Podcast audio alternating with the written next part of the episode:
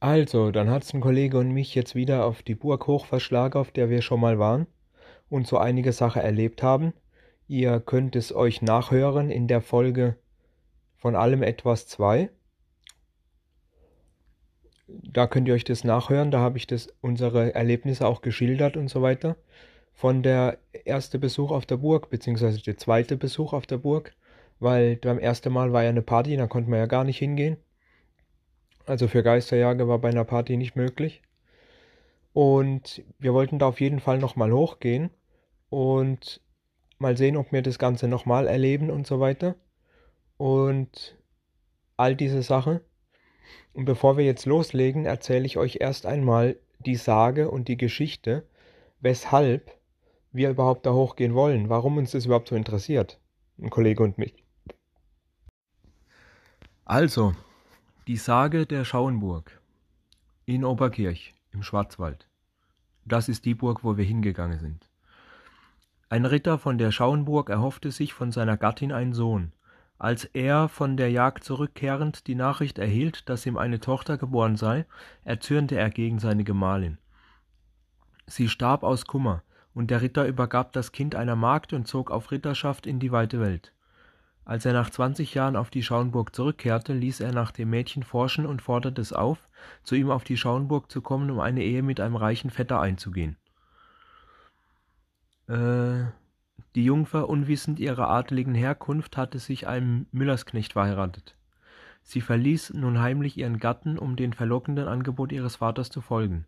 Nach einigen Jahren, als auf der Schauenburg ein großes Fest war, sah sie beim Tanzen ihren zufällig dorthin gekommenen ersten Gatten wieder und fiel tot um. Seitdem erscheint sie alle fünfzig Jahre einem Wanderer und bittet um Erlösung. Er muss ihr einen Wunsch erfüllen oder nach drei Tagen sterben. Vor ungefähr hundert Tagen sei sie einem Hirtenbüblein begegnet. Sie zog einen zierlichen Schuh vom Fuße und deutet auf die Quelle, dass es ihr damit Wasser schöpfen sollte. Aber das Kind lief erschrocken den Berg hinab und starb nach drei Tagen an Fieber. Ein alter Waldhüter erzählte uns, er habe die weiße Dame an einem schönen Sommersmorgen durch die Burgwiesen wandern sehen, in langem weißen Schleppgewand, das dicht von Tau genetzt war. Er habe ihr auf ihre Bitte höflich den Weg nach Oberkirch gezeigt, da habe sie ihm ein Geldstück gegeben, das längst außer Kurs war und alsbald aus seiner Tasche verschwand. Die Holzhauer im Wald hatten aber niemanden herabkommen sehen und sagten zu ihm, du hast die weiße Dame gesehen und musst sterben. Er aber ist 80 Jahre alt geworden und glaubt, dass er sie erlöst habe. Und auf diese Sache, dass sie jetzt quasi alle 50 Jahre kommt, es gibt noch weitere Informationen dazu. Äh, aber wir gehen jetzt erstmal nur auf die Sage hin. Und genau, das war das.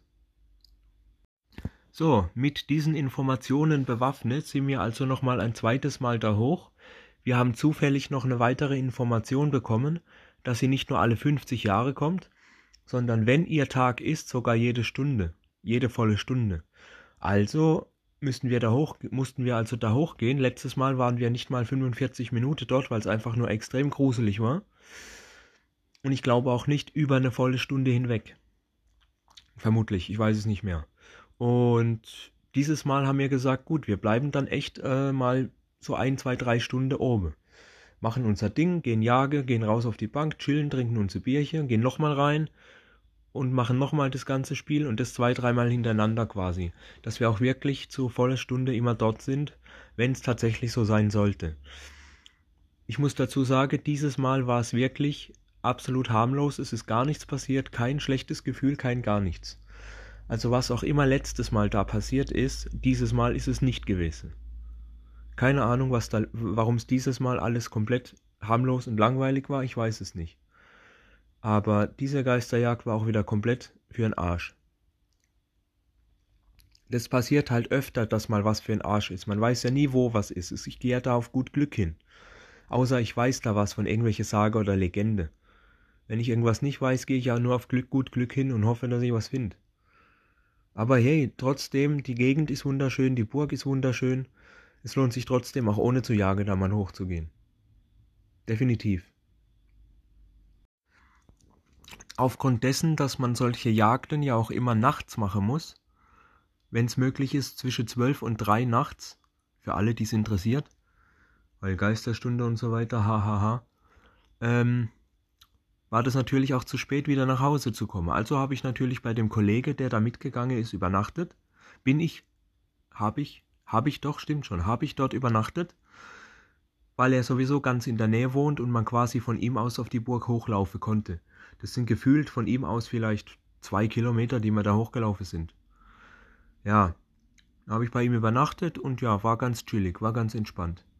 Wir haben uns dann bereits die Bilder angeguckt und so weiter, aber die ganze Auswertung muss ich natürlich alleine daheim machen, in Ruhe. Aber so auf die Bilder jetzt vom Displaykamera, äh, Kameradisplay wurde jetzt, also hat man nicht unbedingt was gesehen. Ich muss sagen, jetzt knapp ein paar Monate später, ich habe die Auswertung immer noch nicht gemacht. Die Daten liegen immer noch alle da vor dem PC und ich komme einfach nicht dazu, das zu machen. Ja, ich kann also nicht erzählen, was rauskam dieses Mal.